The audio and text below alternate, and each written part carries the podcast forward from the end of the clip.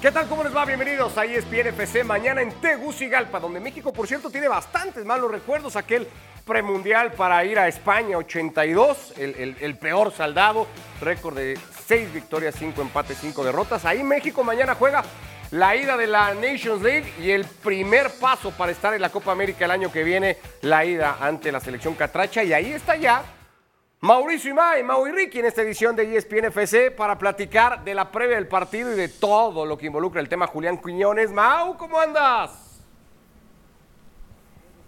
Siempre un placer saludarte, querido Ricky. Buenas tardes, fuerte abrazo para todos. Estamos aquí en pleno terreno de juego de lo que es el Estadio Nacional de Tegucigalpa. Se ha nublado, estamos en este momento a 25 grados centígrados y para mañana se espera una temperatura ideal para jugar al fútbol en punto de las 8 de la noche. El día de mañana arranca el compromiso entre la selección mexicana y la selección de Honduras. A estas horas del día, Mau, ¿podemos saber qué planes hay para Julián Quiñones? Es el hombre de la convocatoria, sin duda y es la noticia en desarrollo constante en el seno de la selección mexicana de fútbol.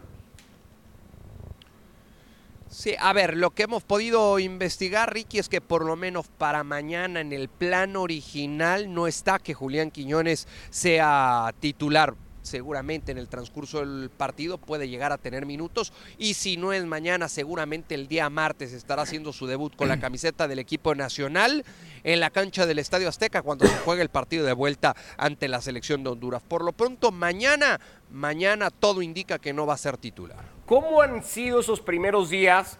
Ya había trabajado en la pasada convocatoria con Jaime Lozano, aunque se sabía que no iba a poder ser tomado en cuenta para los partidos, pero ¿cómo ha sido esa relación, Mau? ¿Qué te cuentan al interior entre Quiñones y el Jimmy, considerando aquella declaración de Lozano en la que luego trató de dar un par de pasos atrás, pero en la que condicionó tal cual la convocatoria de futbolistas naturalizados, decía, tendrían que ser mucho mejores que los nacidos en México? Es buena. Yo, yo, te puedo decir que lo que sé es que la relación es buena, relación técnico-jugador. Eh, ayer tuve la oportunidad de saludarlo rápido cuando iba bajando del autobús y, me encontré con un Julián Quiñones ilusionado, emocionado por estar eh, ya a unas horas de que pueda tener la oportunidad de disputar un partido oficial y no solamente lo que es el entrenamiento. Me parece que el futbolista se va envolviendo en ese ambiente desde que, desde que deja eh, las instalaciones donde habitualmente concentra la selección mexicana, hace el viaje, llega y se da cuenta lo que es también, porque será algo distinto para el propio Julián, el llegar a una plaza como esta de Tegucigalpa y de repente darse cuenta que el autobús venía escoltado prácticamente por 10 patrullas, eh, llegar al hotel de concentración y muchos medios, tanto locales como mexicanos, estaban a la espera del equipo nacional. Todo esto que viene siendo nuevo para el propio Julián Quiñones. Y yo lo que sé es que eh, Jaime Lozano, desde la concentración aquella en la que tuvo la oportunidad de trabajar con el propio futbolista de las Águilas del la América, lo probó por izquierda, lo probó como segundo nueve y también lo probó como punta. Veremos si en el transcurso de esta fecha FIFA llega a utilizar al eh, jugador del América, que a mi entender ha tenido muy buena temporada en la Liga MX. A ver, Mau, entonces, Quiñones no, a estas alturas, ¿podemos saber quién sí, más o menos? ¿Cómo formaría México para mañana o es muy pronto? A ver, yo lo que te, yo lo que, yo lo que te puedo decir, Ricky, más allá de hablar de un once, lo que te puedo decir es que Jaime Lozano quedó muy contento, quedó satisfecho con lo que vio en el último partido, en la fecha FIFA anterior en la ciudad de Filadelfia ante la selección de Alemania. Y me parece que nos podemos ir dando una idea de cuál es el, el, once de gala y el once ideal para Jaime Lozano. Y ese once o un once muy similar va a ser el que presente el día de mañana aquí en Tegucigalpa, con Ochoa en la puerta. Los cuatro defensas me parece que no hay duda alguna, con Jorge Sánchez como lateral por derecha, con Gallardo por izquierda, sus dos centrales, Johan Vázquez y el Cachorro Montes. Eso me parece que es inamovible para Jaime. Después de medio campo para hacia el, hacia el frente podemos llegar a hablar de ciertos movimientos en, posiciones muy concretas. A ver, el medio centro lo tiene claro. Y, en el 11 de gala nunca va a faltar Edson Álvarez. Después los acompañantes de Edson son los que pueden llegar a cambiar, inclusive hasta el propio dibujo táctico pueden hacer que esos nombres cambien. El 4-2-3-1 que ha utilizado o el 4-3-3. Por ejemplo, contra Alemania fue Edson Álvarez con Luis Romo jugando a la misma altura y el que se desprendía y tenía mucho más libertad y por eso llegaba a formar un 4-2-3-1 era el chiquito Sánchez. Los jugadores que van por fuera, me parece que Jaime Lozano ha encontrado a los ideales, el Chucky y Uriel Antuna. Y después el centro delantero, el centro delantero, me parece que ahí está otra vez la interrogante para el partido de mañana. Apostar por la experiencia en este tipo de partidos de Raúl Alonso Jiménez, por el momento actual que vive Santiago Jiménez en Europa, por lo que ha demostrado en las últimas jornadas con el conjunto de las Águilas del América, Henry Martín. A mí me parece que que, está la incógnita para el día de mañana. Y la última, Mau, hablemos un poquito del rival, evidentemente del equipo de casa de la selección de Honduras. ¿Cómo está el conjunto Catracho para jugar el partido de mañana contra México? ¿Qué expectativa tiene y qué novedades igualmente presentaría para el juego? A ver, primero, eh, Reinaldo Rueda en algún momento me cuentan aquí en Honduras que se sentó con sus directivos y les dijo, hoy las características de nuestros futbolistas están para jugar en una cancha en buen estado y por eso dijeron, la mejor cancha es la de Tegucigalpa, que se juegue en Tegucigalpa, pero el ambiente es mucho más hostil en San Pedro Sula. No, que se juegue en la mejor cancha y ese es Tegucigalpa y por eso se va a jugar aquí el día de mañana. Lo de Rommel Kioto, eh, un futbolista ya de, de experiencia que estaba considerado para esta fecha FIFA, previo a reportar, previo a llegar a la concentración, se le cruzó una fiestecita con amigos y con la pareja y bueno, pues dijo Reinaldo Rueda de última hora, esto para mí es motivo suficiente para que cause baja de la convocatoria y no está dentro de los considerados por Reinaldo Rueda. Todo lo demás parece estar listo para que la selección de Honduras mañana le compite y le compita bien al equipo mexicano aquí en Tegucigalpa. Mañana la ida, próximo martes la vuelta a cancha del Estadio Azteca. Abrazo, Mau. Gracias y que todo siga bien en, en Honduras. Gracias igualmente, Mau y Ricky. Fuerte abrazo. Así es. Bueno, pues ahí está el partido. Este es el historial en Tegucigalpa, ¿eh? donde México quedó eliminado de aquel premundial con grandísimas figuras en, su selección. Y bueno, cinco victorias de Honduras, seis victorias de México y cinco empates igualmente entre estas dos selecciones en ese campo. Así estamos arrancando hoy la edición de ESPN FC. Lo hacemos con Mario Carrillo, con Fernando Palomo y con Rodrigo Fáez. Mario, buenas tardes. ¿Cómo pinta el partido de mañana? Un gusto eh, y un saludo para Fer y para Rodrigo. Eh, difícil, difícil. Siempre es complicado Honduras, siempre es complicado en la eliminatoria. Eh, ahorita por lo que lo acabo de ver, que se acercaron a una mejor cancha para hacer un mejor fútbol, pues no creo que Honduras vaya a jugar como Brasil. Simplemente yo creo que Honduras tenía que ver buscado su mejor lugar, el más hostil, porque siempre es un as a favor. A nosotros que peleamos la eliminatoria allá, siempre es fastidioso San Pedro Sula. Eh, México, es donde más hemos perdido. México viene de jugar ante Alemania su último partido, el más reciente, Fer, probablemente el mejor partido igualmente con Jaime Lozano demostrando lo que ya había demostrado en otras ocasiones de manera bastante aislada, pero que puede competir contra grandes equipos. ¿Es México en ese sentido ante Honduras hoy probablemente el partido más disparejo de la zona por el rezago que aparenta tener Honduras con respecto a otras elecciones? Ah, pero, pero, perdón, ¿qué fue México contra, contra Alemania? ¿Qué fue? ¿Brasil del 70? Un, un muy buen equipo, Fer. Un muy buen equipo. No, no, fue, fue equipo competitivo, pero que arrinconó a Alemania. Un equipo protagonista lo que, dominó, que superó a Alemania. Lo, protagonista, pero ¿por qué? ¿Por qué fue protagonista? Porque asumió porque récords, compitió contra Alemania, porque, tomó la pelota, porque abrió la cancha, porque, generó opciones de gol. No se dejó, no se dejó atropellar, jugó a generar ocasiones de gol desde la manera en la que le podía generar al rival que tenía enfrente más ocasiones de gol, pero no fue un equipo que se posara en, el campo alemán a, dominar a los alemanes y bailarlos.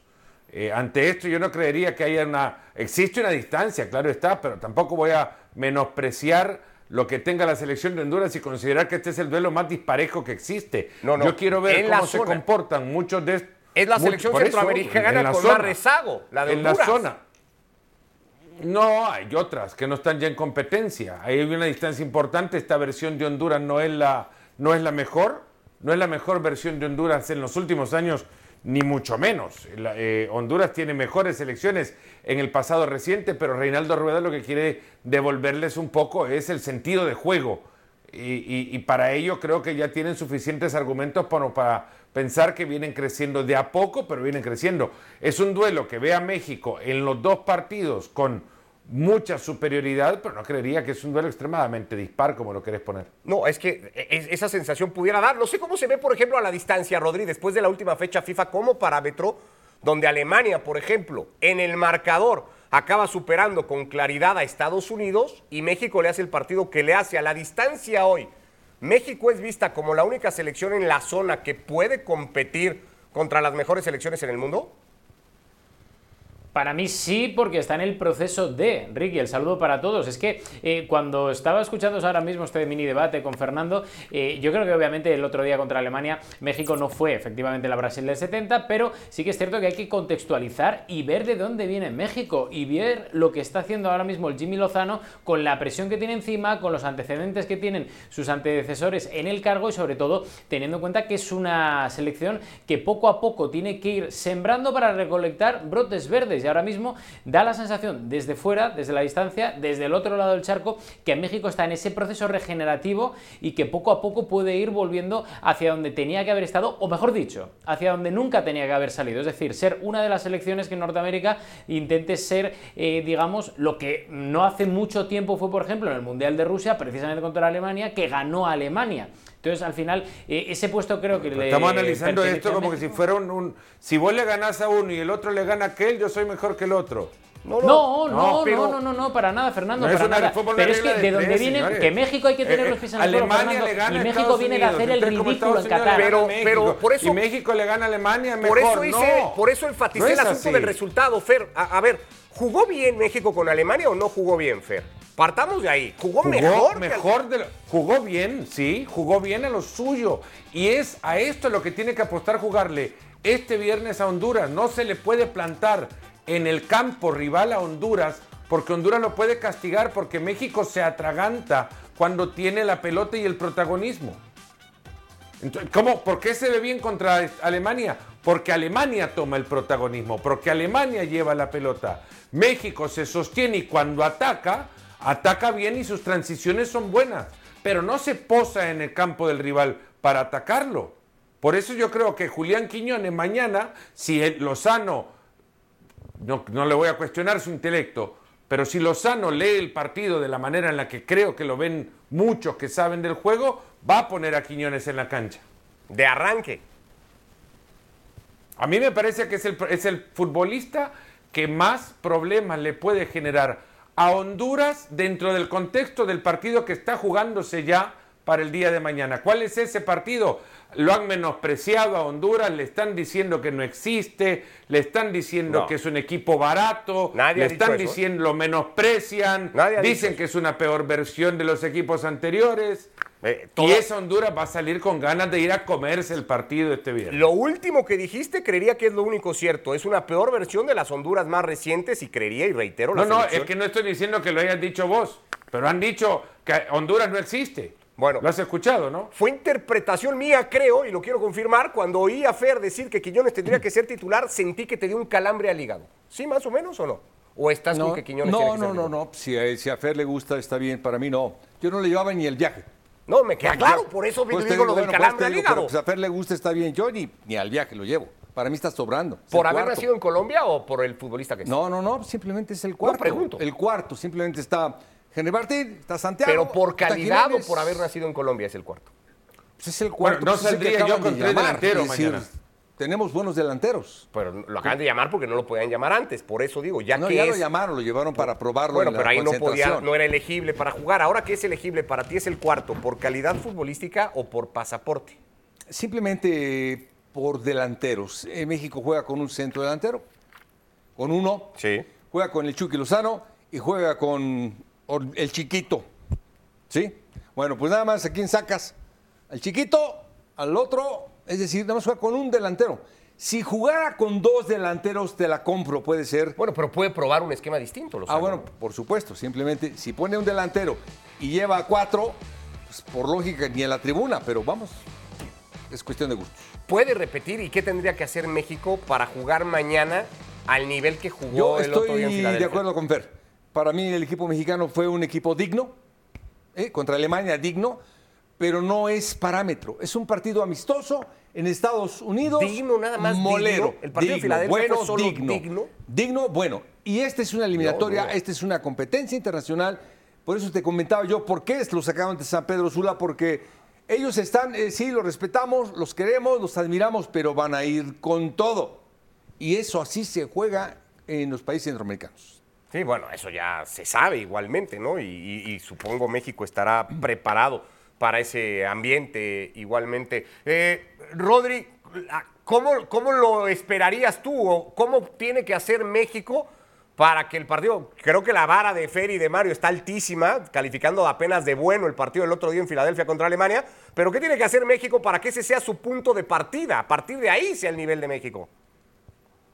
Lo que tiene que hacer México es creérselo, eh, Ricardo. Creérselo y decir, estamos aquí, tenemos más potencial, tenemos más equipo, más individualidades, más fondo de armario y tenemos que creer que el México tiene que mandar. Y es lo que yo creo, porque eh, hilándolo un poco con la primera intervención que, tuvo Fernando, que creo que está muy acertado, que a, México le cuesta eh, mandar un poco en los partidos, controlar la pelota, en ese tipo de encuentros contra Honduras, que por mucho respeto que le tengamos a Honduras, creo que la diferencia respecto a potencial entre uno y otro es muy, muy amplia, pero, pero México tiene que empezar a creérselo de verdad y si quiere dar ese pasito hacia adelante, tiene que hacerlo no solo contra Alemania, sino también contra las selecciones a priori un pelín más débiles que, que- que ellos. Eh, yo estaba escuchando ahora lo que comentabais y obviamente con todo el respeto, eh, no sé qué pedimos a veces también a México. Hay que ir poco a poco, tiene que ir mandando en partidos como el de mañana para intentar conseguir la victoria, pero recordemos de dónde viene México, que México viene a hacer el ridículo en Qatar 2022. Tendrá que ir poco a poco recuperando un poco las sensaciones, la confianza, tiene que construir un nuevo proyecto junto con Jimmy Lozano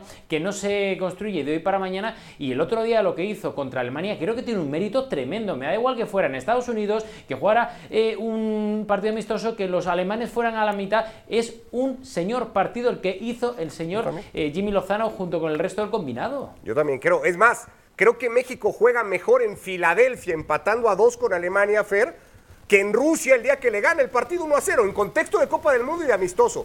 Pero el partido está mejor jugado hace un mes en Estados Unidos No, que en pero 2018. Ricardo, no se, puede, no se puede plantear tampoco un análisis en función de un partido que se juega ocho años después del otro, en, en un contexto totalmente distinto. Uno es un mundial, el otro es un partido amistoso. Alemania venía del viaje que venía de hacer, eh, venía de lo que venía y- y también probando lo propio para tratar de, de rescatar un camino, en fin, hay, hay, una, hay tal ansiedad por ver a México pararse ahí a donde creen que tiene que estar, que es a la par de los Alemania, No, de los no, no. España, de Brasil, de Argentina, que a la hora le ves un partido digno, como bien dice, como bien eh, dice el profe Carrillo, y, y, y crees que, que de nuevo es Brasil del 70 y no. No fue así. México compitió, no se vio sometido, fue protagonista en cada duelo de la pelota. Eh, me parece que plantea el partido inicialmente de la manera que más le conviene a México, que es dejar que el rival venga y le juegue. Pero de ahí a pensar que fue un partidazo de México, yo creo que mucho más dice de la ansiedad que tienen por verle No. jugar bien que haber jugado un buen partido. No, yo no- bueno, cada quien, yo no lo comparto. Yo creo que con base al potencial No es que de no esta lo tenía que selección, compartir. A ver, un potencial claramente no que con un límite. Yo soy un convencido que el, el potencial de México es mucho más limitado que lo que todo el mundo cree. Con base a ese potencial, el partido que plantea y ejecuta México contra Alemania me parece que alcanza casi el máximo de su nivel que puede hoy alcanzar México. Va a ser muy difícil que México juegue mejor de lo que jugó en Filadelfia. No tiene cómo ni con qué jugar mejor que ese día. Ese es mi En parecer. mejorar. ah, en Filadelfia. mejorar. Filadelfia.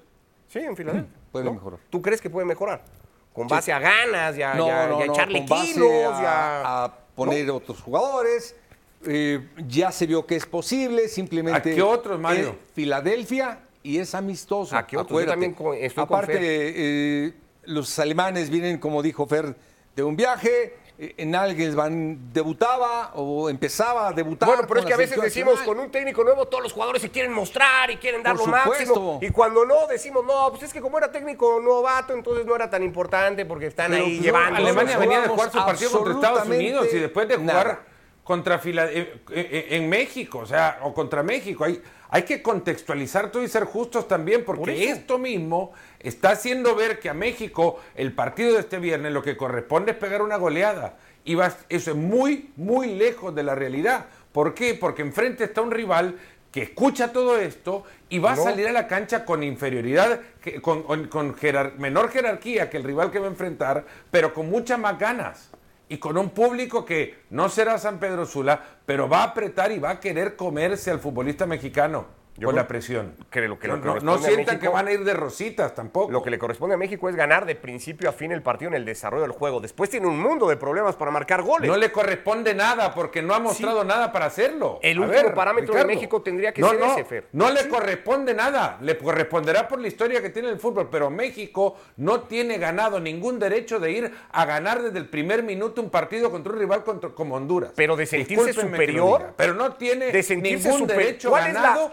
Pero solo ¿dónde está la ofensa de tú sentirse? confianza. Hoy España no se sentía superior a Chipre. ¿Cuál es la Solo ofensa de que como mira el segundo tiempo que a la? España, mira, ¿viste el segundo tiempo? Se sintió superior España Ganaba segundo 3-0 tiempo el partido. Hoy. Se, se tiró a la banca ganando bueno. 3-0 el partido. No, no, eh, como, comodito, comodito y a dormir, a descansar. pero y no hay después se los comen. No, España no va a jugar esos partidos, Rodri, eh, sabiéndose mejor que, que- que México esas no es España, quiere serlo, A ver, pero, pero no vamos a es ver, España. vamos a ver. Pero digo Fernando, México y España, Fernando, como aunque sea decir muy Japón complicado cuando ir a juega jugar contra a Honduras. Uzbekistán. ¿No se siente superior Japón? Claro, pero, pero si es que es lo mismo, vamos a ver, si México mañana no se siente superior a Honduras, ¿contra quién se va a sentir Claro, por superior? favor. Vamos, a, vamos a comparar los equipos, los colectivos, vamos a comparar a nivel individual quién tiene mejor equipo. ¿Cómo no se va a sentir favorito mañana México contra Honduras? Y eso no es una Por ofensa, que ¿eh? Honduras esté Sienta, sí, pero no se lo con- diga, no, no lo es una digas ofensa, así. pues por supuesto que porque no. no es de tal forma, no es tal cosa. Pero México ¿cómo no, que no? México Lo que es está mejor diciendo que Honduras, sí. Pero Lo que está diciendo darle Fer ya el derecho Pero de Fer, ganar ¿cuánto- ¿cuántos jugadores de Honduras hay en las grandes es un ligas error europeas? histórico ¿Cuántos? que se comete. Que no, que no, lo siento, pero no, no estoy de acuerdo. Si México no se siente superior mañana contra Honduras, ¿contra quién se va? Después Ah, es y fútbol. con todo respeto a Honduras. Después es fútbol y sobran Claro. ejemplos que el menor le compite al mayor y le gana. Y México ha sido protagonista incluso de esos ejemplos, compitiendo en, en inferioridad, Fer, pero, pero no tiene nada de malo decir que, oye, pues hoy en el papel mejor, perdón, Mario, ibas a decir algo. Sí, no, no, no, que simplemente estoy de acuerdo con ambos. Nada más te digo, por supuesto que nos sentimos mejores que el que sea. El reto es demostrarlo. Ah, ahora no es posible ganar en Honduras desde el primer minuto. Hay que ganar en Honduras hasta el minuto 60. Eso es, me imagino lo que quiere decir Fer. Claro, hay un partido que jugarse, eso es vete evidente. para, anula, vete por acá, vete por acá, jugar con cuidado. Por supuesto que te sientes mejor, pero no tienes que ir como el borre, decimos nosotros. Alegremente al ataque, y como si fuéramos Brasil. Eso es. No. Bueno. Hay tema todavía mañana en ESPN FC, todavía más de la previa del partido y el martes la vuelta en el Estadio Azteca. Se juega el boleto a la Copa América. Una Copa América en la que van a estar evidentemente todos los sudamericanos. Hoy hay eliminatoria quinta fecha en Conmebol y venimos con el clásico del Río de la Plata.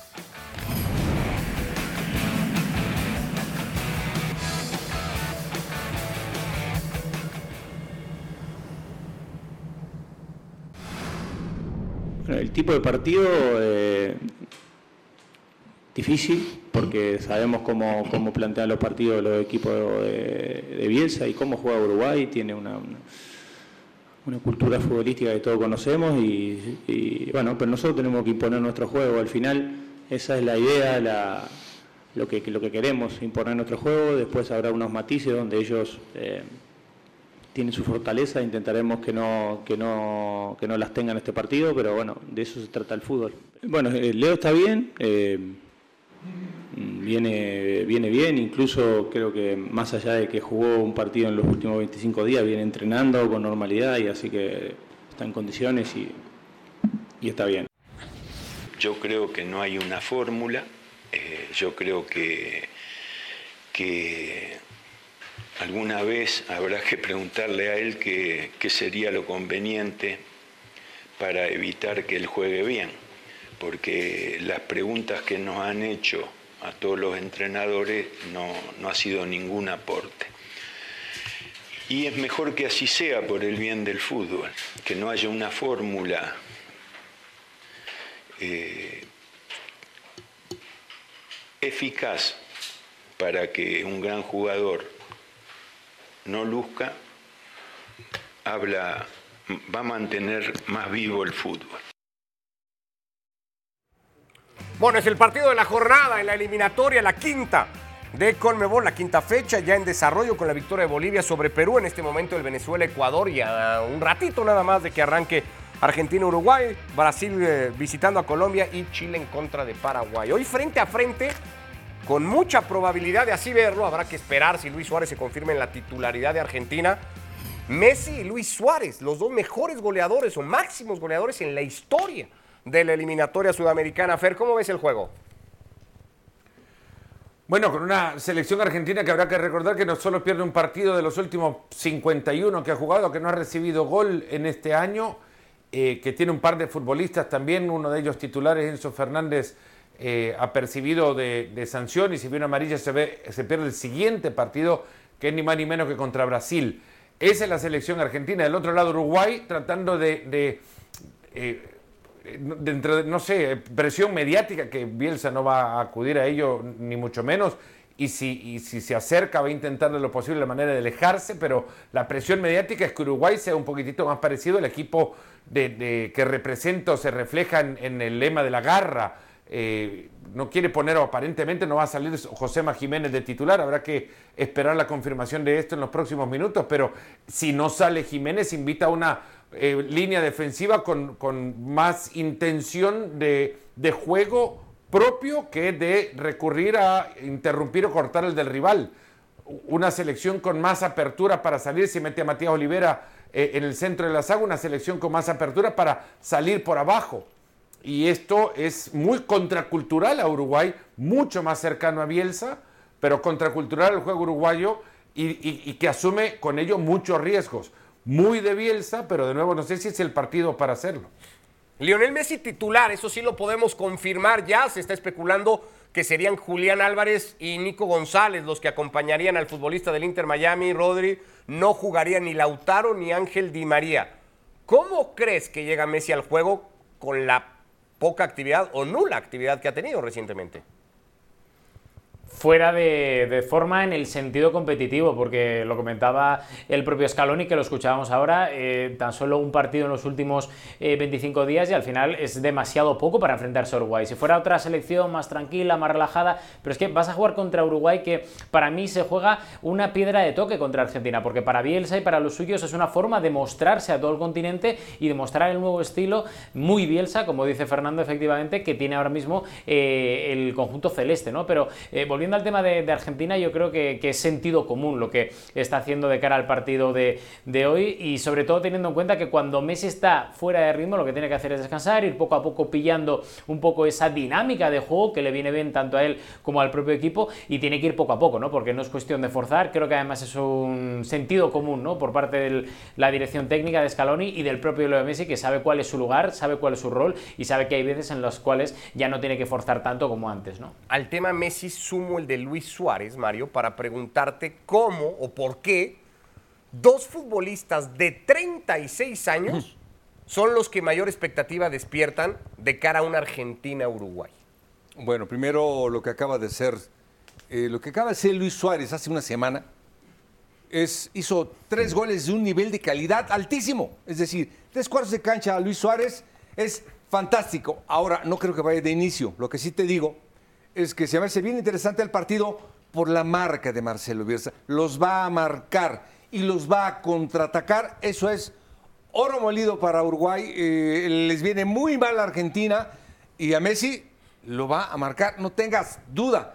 Y después va a meter a Luis Suárez, sin duda. No sé en qué minuto, no te lo puedo anticipar. Uruguay va a recibir a Bolivia en su próximo partido. Ya vamos a ver el resultado hoy de Bolivia, pero parece un partido mucho más a modo, Rodri, para Suárez en casa ante Bolivia que hoy tener que ir a competir a la bombonera en Buenos Aires. Sí, teniendo en cuenta además lo que contaba ahora el profe Carrillo, ¿no? Eh, cómo está, lo que hizo, de dónde viene, lo que le viene también por delante, eh, sentido común. Volvemos un poco a lo de, siempre. Sí que es cierto que, que, luego a nivel mediático, sobre todo aquí en Europa, es un partido que, que llama la atención y que, y que es muy, muy, muy, eh, digamos, sorpresivo en el sentido de que, joder, tienes a Nico, tienes a gente como Lautaro, que a pesar de que no vaya a ser titular, tiene muchísimo cartel aquí en Italia y en el sur de Europa, tienes a Julián Álvarez y da la sensación de que los viejos rockeros todavía tienen un gancho tremendo, ¿no? Por lo de Luis Suárez, por lo de Leo Messi, y da la sensación incluso que va a tardar mucho eh, cualquier jugador desde cualquier tipo de punto en el continente americano en pillar ese sitio, ¿no? Y da la sensación esa que a nivel mediático esa partida la tienen ganada Luis Suárez y Leo Messi, jueguen o no jueguen, pero el atractivo sí que es cierto que está ahí. ¿Por qué, Fer? ¿Por qué esto que dice Rodri? Bueno, porque ambos brillaron en una época en la que eh, para brillar había que convertir goles como nunca antes se habían hecho. Y es más, Luis Suárez fue el único que rompió un poco esa hegemonía goleadora de, Cristiano y Messi, porque tiene en la era de Messi y Cristiano ganó dos botines de oro. Y, porque el gol es lo, que más atrae. Nadie, en, nadie te reclama por un, video de TikTok para ver cómo salió jugando un equipo hasta mitad de cancha. Te reclama un video de TikTok para ver un gol y estos dos los convirtieron más que ningunos, ninguna pareja, ¿no? Eh, ganaron un triplete juntos con el Barcelona, juntos van a estar pronto también muy cerca de, la ciudad de Miami. Sí, eh, eso apunta, ¿no? Me quedé pensando en la declaración de Bielsa y lo interesante que pudiera hacer eso algún día, Fer, escuchar a Messi, ¿qué le podría presentar un técnico rival para que él se siente incómodo en la cancha? Para que Messi diga, ah, así no puedo. Oírselo al propio Messi, ¿no? Porque Bielsa dice, ya nos preguntaron a todos y ninguno tiene respuesta. Ahora regresamos con Fer. Está interesante esa parte de, Marcelo Bielsa, Mario. ¿no? Sí, lo que sea el propio futbolista el que tuviera que decir si me, cuál es mi, mi, kriptonita, digamos, ¿no? No, parte fantástico, Marcelo Bielsa. Y ya nos preguntaron a todos y todos no sabemos cuál es la manera más eficaz, tiene razón, no todos sabemos. Sabemos que al final se sale con la suya. Lo marcas personal, te desequilibra. Eh, lo marcas por zona, te gana. Eh, si no, te asiste te hace un gol como el de México, le pusieron a dos volantes creativos marcándolo. Es decir, no lo sabemos, que nos diga él mismo, yo creo que Marcelo Bielsa hoy lo va a marcar.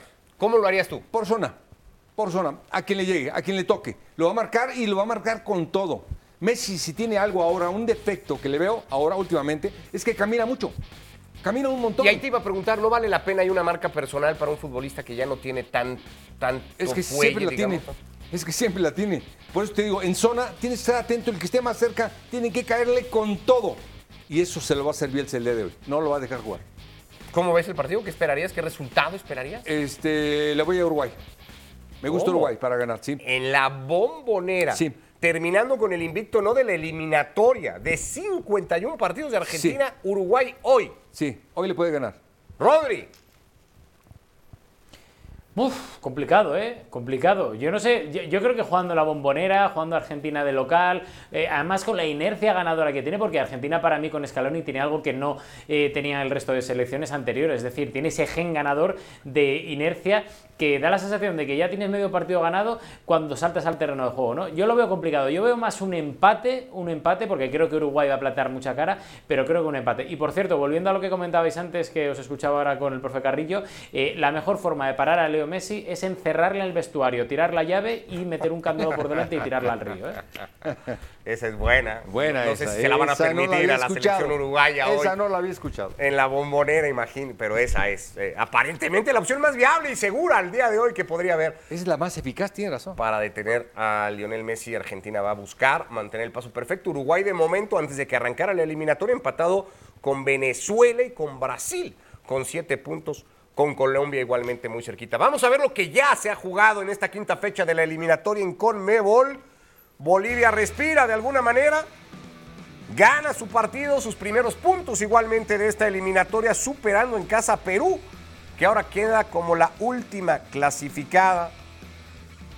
Este era el 1 a 0, llegaba de Henry Vaca para definir así. Y después de algún intento peruano de empatar el partido, remate que controlaba Guillermo Vizcarra en el fondo, algunas aproximaciones más, pero al final Bolivia por fin hizo valer la localía, Mario, ¿no? Y aparte te iba a decir, ha sido criticadísimo Juan Reynoso.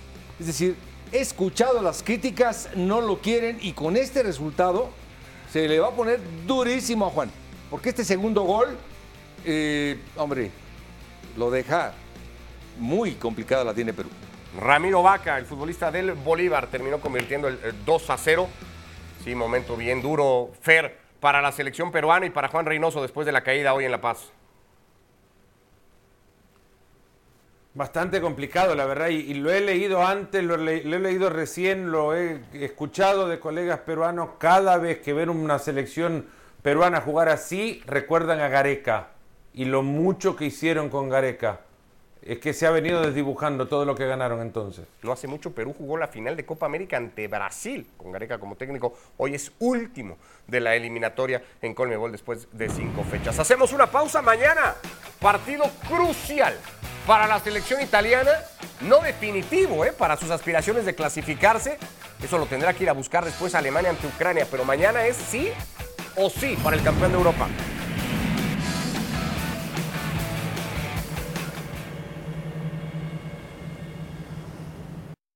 La squadra sta bene, ha lavorato in maniera corretta. Eh, li ho ringraziati stamani prima dell'allenamento per la disponibilità e per la professionalità che hanno messo anche in questa settimana. Abbiamo avuto mh, altre possibilità di lavorare precedentemente e ci stiamo portando avanti con il lavoro, per cui voglio vedere una nazionale migliore a quella, a quella già vista. Bueno, este es el panorama del grupo C. Camino a la Eurocopa del próximo año. Inglaterra está líder y clasificado con 16 puntos. Quiere ser cabeza de serie el próximo 2 eh, de diciembre. Ucrania está segundo con 13 y esperando ya su último partido en casa ante Italia. Bueno, en casa relativa ante Italia que está tercero con 10. Macedonia del Norte, rival mañana de Italia, tiene 7. Malta al fondo sin unidades. ¿Qué le está pasando a Italia, Rodri? ¿Cuánto se juega mañana? Ante la selección que ya lo dejó fuera la última vez que se midieron en un repechaje Macedonia del Norte. Sí, contra Macedonia, viejos fantasmas. Lo que le pasa a Italia básicamente es que está en un bache histórico, además histórico, y cuando me refiero a histórico me refiero en cuanto a magnitud y en cuanto a trayectoria, ¿no? Porque no es normal que Italia haya encadenado tanto tiempo sin estar en grandes citas europeas, mundiales.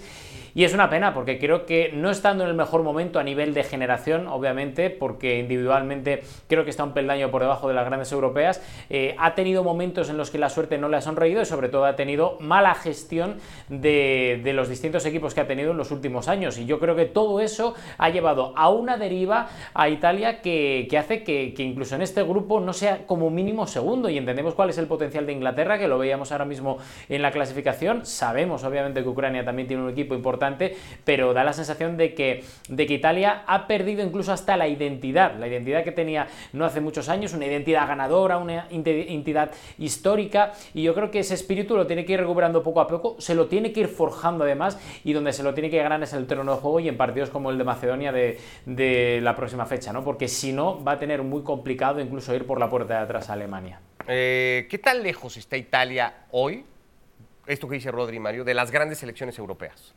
Así Sí. le ha ido Italia, ojo, perdón que Sí, nada más. sí. Este es Italia después de el mundial que gana en Alemania. En 2008 en la Euro, quedándose en cuartos, en la Copa Confederaciones en fase de grupos, el Mundial de Sudáfrica en fase de grupos. Pierde solamente aquella final de, de Eurocopa contra la selección española en donde cae goleada, ¿no? Digamos. Pero en general le ha ido mal a, a- a Italia. ¿Por qué? ¿Está muy lejos en nivel de futbolista? Y yo creo que no. Simplemente no ha tenido los mismos, no tiene los mismos que antes tenía. Eh, los goleadores que tenía Italia eran fantásticos. Los defensas que tenía Italia eran eh, el ejemplo de lo que es la marca. Hoy no los tiene. No tienes jugadores, tiene volantes ahí que no dan el do de pecho. Sus goleadores eh, tiene que intervenir demasiado. Un gran entrenador, por eso han- le ha ido mal, pero Spalletti es la esperanza. Yo creo que este equipo tiene para lograrlo ahora. Ahora es su oportunidad de oro. ¿De qué está más cerca, Fer, Italia? ¿De clasificarse por la vía que sea o de quedarse eliminado? Yo creo que está cerca de clasificarse. A ver, eh, hay mucho.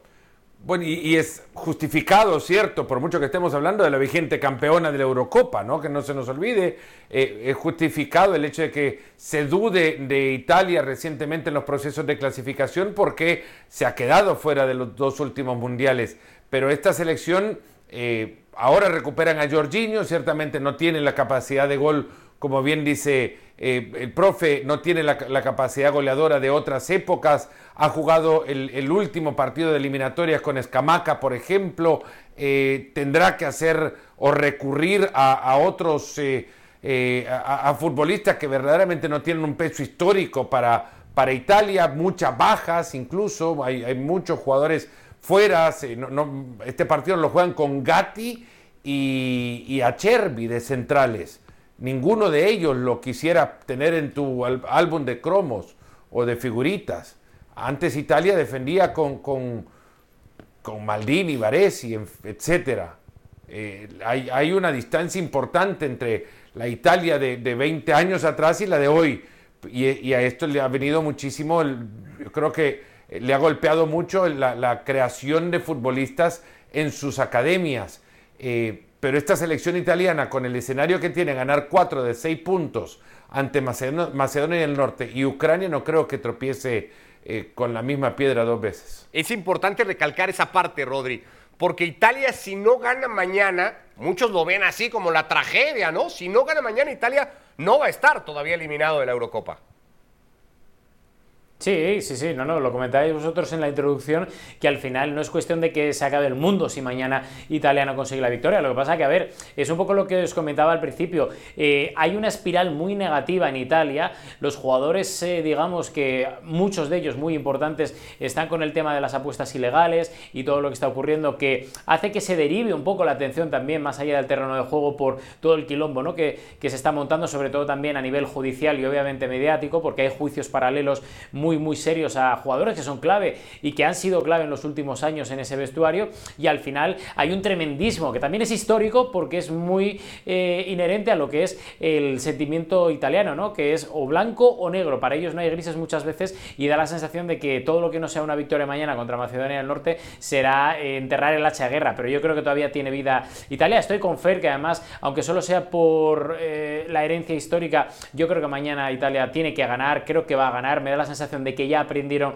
la lección y que sobre todo contra Ucrania, que es contra quien se lo va a jugar, creo que ahí el nivel y el gen competitivo que todavía tiene dentro, muy en el interior, pero que lo tiene que recuperar de la mano de Spalletti, Italia lo va a utilizar para pasar a Alemania sin problemas. ¿no? Bueno, pues ahí está la cita importantísima que tiene Italia para ponerle un freno a esto que viene siendo una seguidilla de muy malos resultados para lo que ya dice Fe, el vigente campeón de Europa. Bueno, estamos de regreso para analizar parte de lo que ha sucedido hoy en la eliminatoria europea. Rodri arrancando con la visita que hacía España a Chipre, todavía con aquel recuerdo de una derrota aquí que supuso cesar a Javier Clemente de la dirección técnica, hoy muy alejado todo eso.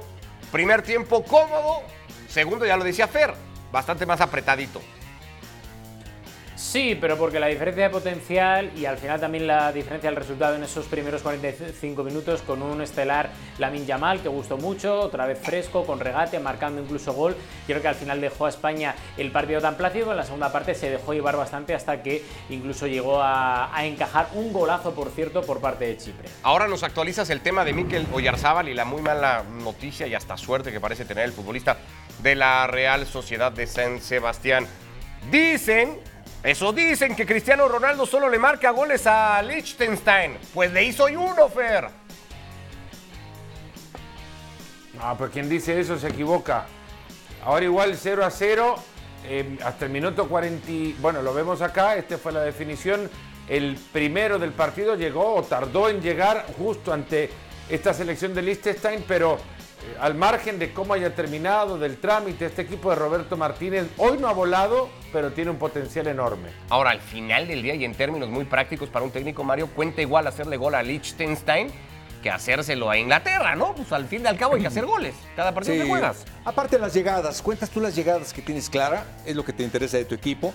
Vimos la de Ramos, cómo falla al frente del arquero, una, una jugada ya hecha, pero yo creo que este equipo es bien interesante, va bastante bien. Eh, Rodri, ¿hay algo que actualizar, te decía, del tema Oyarzábal después de lo de hoy?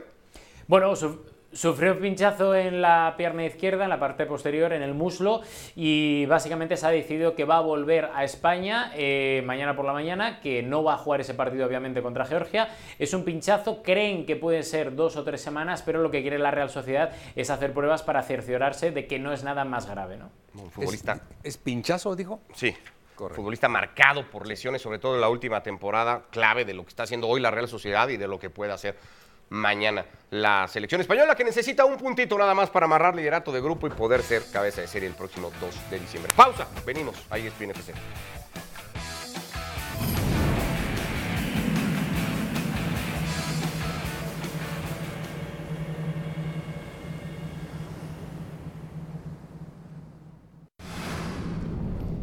Esta es la temporada de momento del Fútbol Club Barcelona. En Liga está tercero, en Champions es líder de grupo. Va a jugar contra el Porto, regresando del parón. Y todavía no arranca su actividad en Copa del Rey. Hoy, su presidente Joan Laporta pasó por las obras del Spotify Camp Nou y dijo: Estamos donde queremos estar y todos somos Team Xavi Fer. No me gusta cuando una directiva ratifica al técnico porque suele pasar todo lo contrario después. No, no, puede decir muchas cosas. Lo que sé es que la relación con Xavi no es, es, es correcta, nada más, y ahí dejémoslo. Pero no, no. A ver, Laporta no va a decir menos tampoco, y creo que es lo que corresponde, ¿no? Apoyar al técnico. Últimamente, además, cada que habla Laporta, más de un culé tiembla, ¿no, Rodrigo? O sea, no es como la- el, el mejor in- indicativo.